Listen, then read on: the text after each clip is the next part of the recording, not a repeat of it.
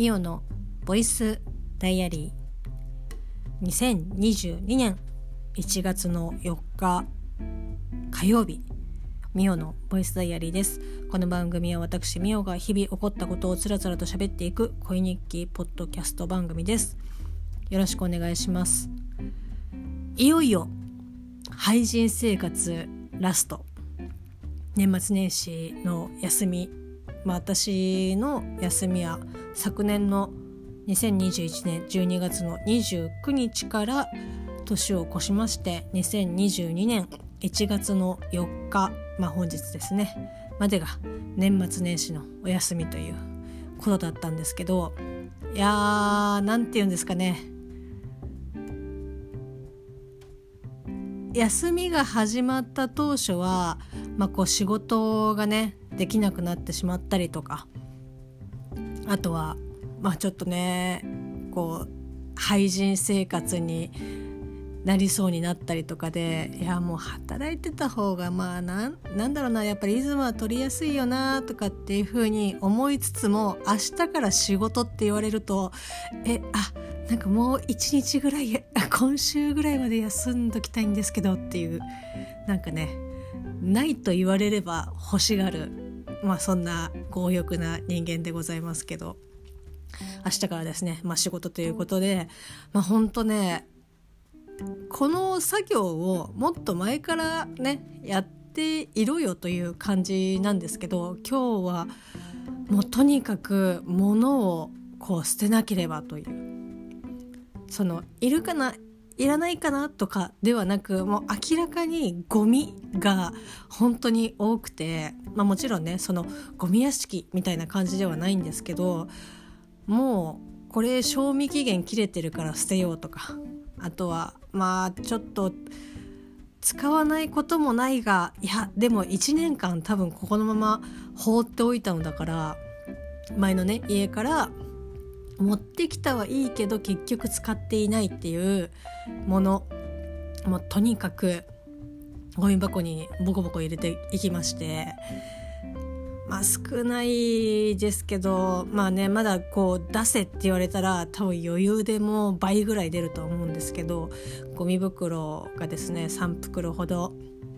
出まして。まあ、少しねほんと少しだけすっきりしたかなっていう、まあ、ちょっと1階にあるものを2階にまあ上げたっていうのもあるので実質こうね断捨離ができているのかと言われるとちょっとね微妙なところもあります、まあ、正直あの2階の一室はですね完全に今ちょっとあの物置状態というか一時避難場所みたいな感じでとりあえずここに置こうみたいな。だからもう一部屋一部屋をちょっと片付けていくしかないなみたいな。え去年の3月に引っ越してこの状態ってみたいな感じですけど、まあ、もう前みたいにもう物が溢れてるみたいな感じの生活はもう送りたくないのでもうとにかくこうよく使う部屋リビングですね。リビングはちょっともう片付けていこうと思って。今やってってますけどだからそこ1回が終わったら2回をねやっていこうかなっていうふうに思っていますけど、まあ、とりあえずね今日ちょっとまあ大掃除とまではいかないですけどちょっと整理をねさせてさせていただいたというかしました。はい。まあそんな感じでですねえっ、ー、と今日は一日家にいてまあ年末年始またすけくんの実家に行ったりとかっていうことはありましたけどそれ以外はそうなんですよ。映画も見に行かなかったですし、まあ、正直今週公開予定の、まあ、1月のね7日公開予定の「スパイダーマンノーウェイフォームが」えー、楽しみすぎてというか又助君もちょっとね見たいという。デブ賞な又助君でさえちょっと見たいっていう風にちょっと見たいっていうかもう自ら進んでちょっとこれ見に行きたいんだよねみたいな感じでやっていたので、まあ、ちょっとそこにね当てようかなっていうふうに思ってはいるんですけど、まあ、ちょっと映画も見に行ってないし何ですかね本当に必要最低限の外出しかしていない年末年始年越しだったわけなんですけどだからもう本当に家にずっといて掃除してでまあそんなその作業もう本当に淡々とこなす作業とかの時には結構ですねまああのポッドキャストとか音楽を聴くこともあるんですけど結構どっちかっていうと本当にあの公共のラジオをそういう時聞くことがすごく多くてでまあその理由としては時間がわかる、まあ、その3時間の番組ででまあ大体こう1時間ごとに時報を言うのであ1時間経ったかみたいな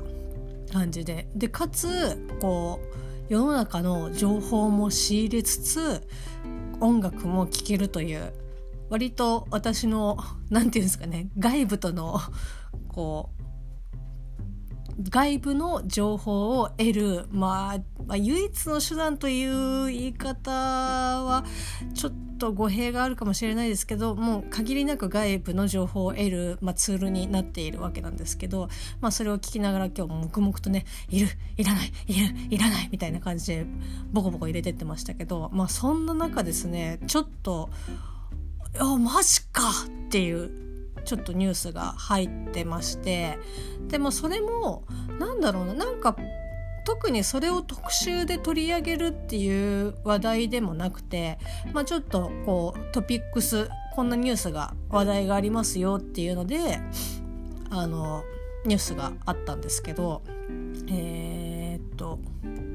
小学館がまあなんか100ちょっとね私も あの本当にラジオを聞いた情報を今、えーと、記憶を手繰り寄せながら喋っているので、まあ、正確なね情報もしかしたら間違っていたらごめんなさいなんですけど、まあ、小学館が100周年ということ生誕100周年ということで、えー、なんかあの高橋留美子先生のですね「うるせえやつらの」まああのアニメをもう一度やるというまあ、年賀状とかでも書い書いたのかな、まあ、あの今年、まあ、えっと虎ですけど、まあ、ラムちゃんが着ている服が虎柄まあ、服と言っていいのか分かりませんけどあの身につけている衣類があの虎柄っていうのもあってかつ、えーまあ、小学館が100周年という、まあ、あのうるせえやつらはあの小学館で連載されていましたのでであのまあ、アニメ化をですね、まあ、今年今期は、えっと、今年中にやるみたいなこうニュースというかねトピックスを喋っていたんですけど、まあ、あの諸星当たる役の声が神谷博さんで、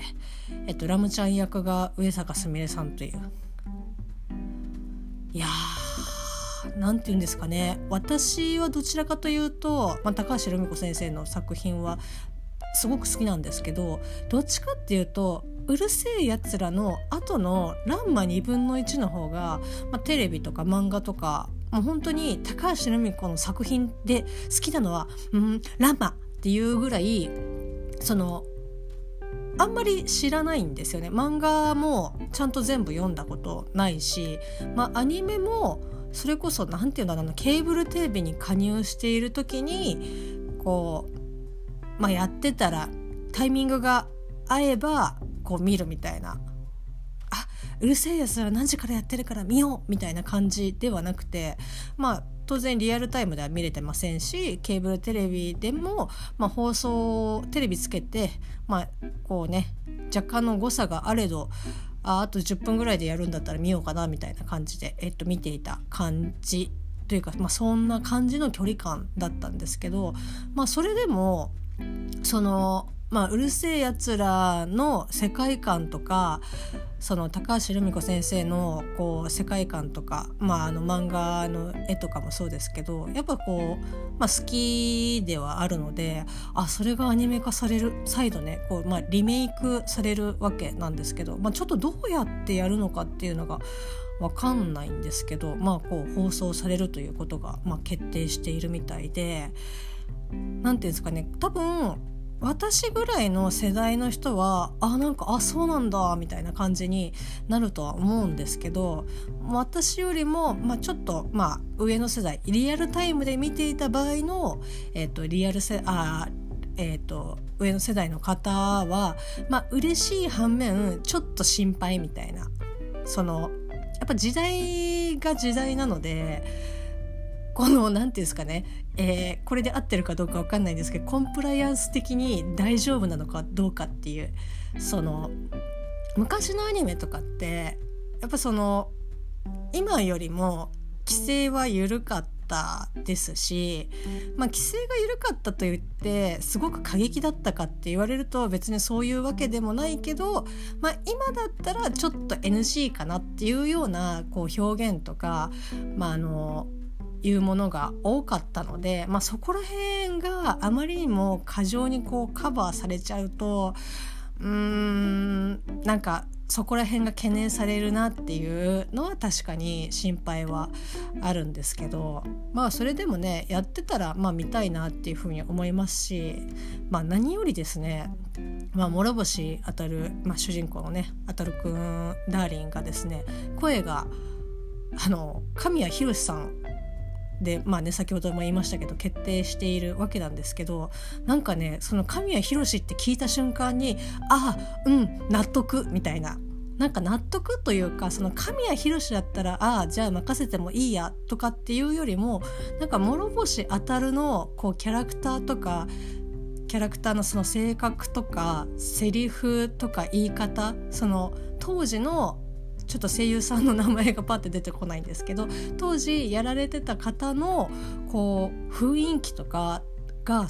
なんかね記憶ちょっとかすかですけどあ合うなってすごく思ってじゃあ他ねその、まあ、神谷さん以外で他の声優さんでだったらじゃあ誰がいいっていう風に聞かれるとやっぱなんかパッとね出てこないんですよね。まあ、そんなにその声優さんの、まあ、知識量が私が乏しいっていうのもありますけどそのなんだろうな2枚目に片足踏みあの片足入れつつでも3枚目みたいなキャラクターはなんかこう結構やっぱ今の声優さんとかだと結構難しいなっていう風に割とそのイケボとかそのかっこいい声優さん声がねいい声優さんとかっていうのは、まあ、若い世代ももちろんたくさんいらっしゃいますしまあこうねもう油が乗りに乗りまくっている方だともちろん渋いねえっ、ー、とあもう眼眼福ならぬ眼眼耳？眼耳ってなんだ？もうねあの耳がねもう幸せすぎて死んでしまうんじゃないかっていうぐらいの、えっと、いいお声の声優さんはたくさんいらっしゃいますけどなんかやっぱねその諸星あたるはこう決める時はすごく、まあ、かっこいいんだけど、まあ、基本はやっぱりちょっとだらしないしでも口調とかはなんか少し古臭いしみたいな。かつ、まあ、あのスケベだったりとかするのでなんかそこら辺ができるのが、うん、まあ神谷さんか、まあ、あとはちょっとねまあ他誰かって言われてどうしても出さなきゃいけないのであれば、まあ、声質がちょっと違うかもしれないけど櫻井貴弘さんとかはまあちょっといい声もできるしちょっと3枚目のあのふざけた感じもできたりとかするので、まあ、いいかなっていうふうには思ったんですけどなんか何よりその諸星あたるの、えっと、口調とかが、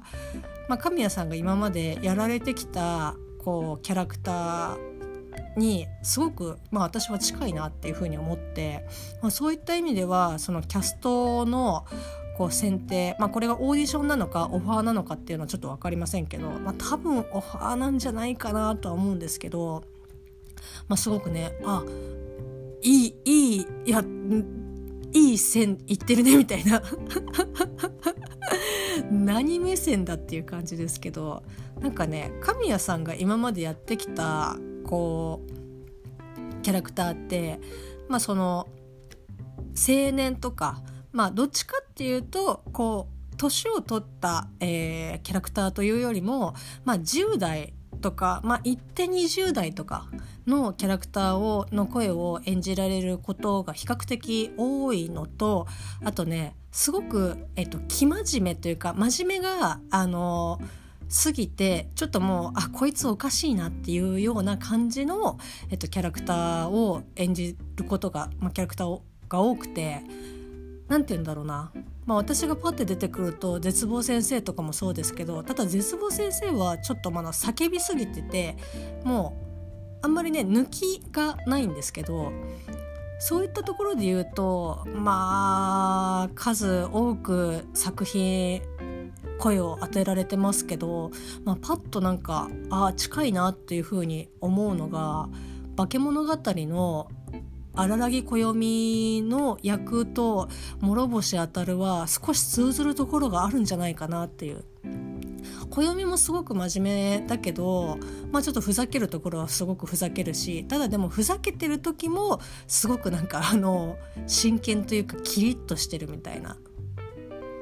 なんかすごくねそのキャラクター同士キャラクター自体もあ結構近いなっていうふうに思ってでかつその暦をやっていたかやあの神谷さんだったら、まあ、諸星あたるをやるにあたってもう全然あのちょうどいいというかちょうどいいじゃないや。あ結構ぴったりだなっていう風に、えーと、感じました。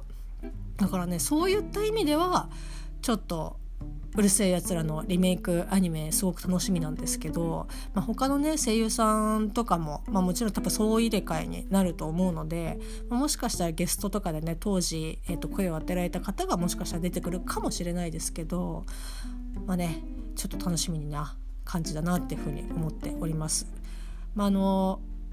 上坂すみれさんに至ってはすごくお名前を目にすることが多いし何だったらあの上坂さんがやられてる、まあ、あの作品とかもすごくあの見ておそらく見ているとは思うんですけどなんかねやっぱ女性声優さんとかってなかなかこうね 頭にね入っていかないというか見てるんだけどあじゃあ何何出てるとかって言われるとあーあーなんだろうな。まあ結構出てると思うみたいな。そうなんかね上坂さんの声どんな感じこれやってる人って言われる言わなきゃいけないってなるとちょっとねパッと出てこないんですよね。ただでもまあ、経験的にも多分全然不足はないのかなっていうふうにはちょっと思っているので楽しみにしております。まあ、そんな感じでですねなんか新しいというかそのまあいろんなね作品でこうリメイクとかでまあこう成功したりとか、まあ、こけたりとか、まあ、こけたりというかねやっぱそのリメイクになるとどうしてもその昔当時見ていたこうファン層とかっていう意見もやっぱ強いと思うのでまあ期待ありつつ不安ありつつやっぱその見る目線が目線っていうか見る、えー、と基準がその新規ではなくてやっぱ旧があっての比較で新を見るっていうことが、まあ、多くなってるくるのでまあ本当ねその制作されるそのアニメ会社さんとか、まあ、生産ももちろんですけど、まあ、そういったプレッシャーもすごく多いのかなあ大きいのかなっていうふうに 思ってます。まあ結局ねあのおそ松さんとかは、まあ、リメイク、まあ、あれは赤塚不二夫先生生誕80周年80周年かな？で、えーとまあ、作れたあの平成おそ松くんの、まあ、リメ一応リメイクっていうふうリメイクっていうかあの続編みたいな形にはなってますけどまああれはもう本当に振り切ってあの前のやつをもうパロるぐらいの、えーと、振り切り具合だったので、まあ、すごくその現代の、えー現代にの人たち昔の人もそうだけど現代の人もも楽しめる。まあこう両方にちょうどいい感じであてがっていった作品だと思うのであれはすごくまあ本当に成功だなっていう。まあ旧真で言ったらまあ本当 比較がしようがなかなかないっていうのもありますけど、まあ、そういったところで言うと、まあ、あのセーラームーンとかっていうのもまあ、あのリメイクでやったわけですけど、まあ、結局私はセーラームーンは見なかったですね。まあもちろん今からでも見れるんですけどまあどうしてもまあねまあ、比較ではないですけどその昔私が当時見ていたセーラームーンの、まあ、絵と、ま、もちろん違いますし何だったらその月のうさぎ役の三石さん以外は、まあ、声優さんもうそう入れ替えっていう形になっているので、まあ、そういったところのねやっぱこうもう拭いきれないというか捨てきれないというかこう忘れきれないもう潜在意識にもうゴリゴリに刻まれてしまっているこうセーラームーン昔のセーラームーンがやっぱどうしてもあるのでやっぱねちょっとあ楽しみだったけどやっぱ結局見なかったなっていうところがあるので、まあ、ちょっとそういった意味では、まあ、私は多分うるせえやつらは見れるとは思うんですけど、まあ、当時ね見ていた方とかがもう一回こう見るっていう時に、まあ、そういったこうギャップとかこう違う相違点とかでこう見れないっていう風にならないといいなっていう風にちょっとね思っております。はい全く今日 1月の4日何してたかっていう話よりも、まあ、うるせえやつらの、まあ、ちょっとねお話をちょっとさせていただきましたけど、まあ、皆さんね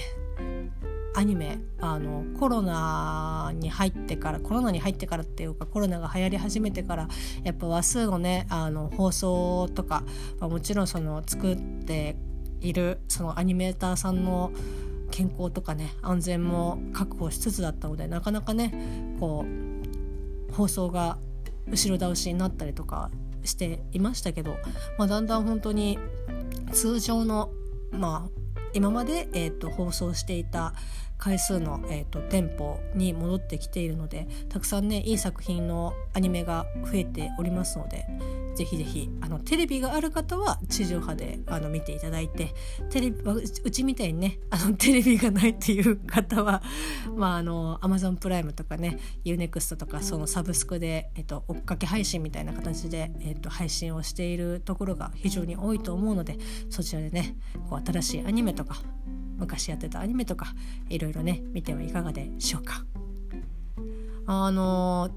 ちなみに私はあのこち亀もちまちまと見つつあのシンプソンズもまあ引き続きディズニープラスでちまちまと見ておりますが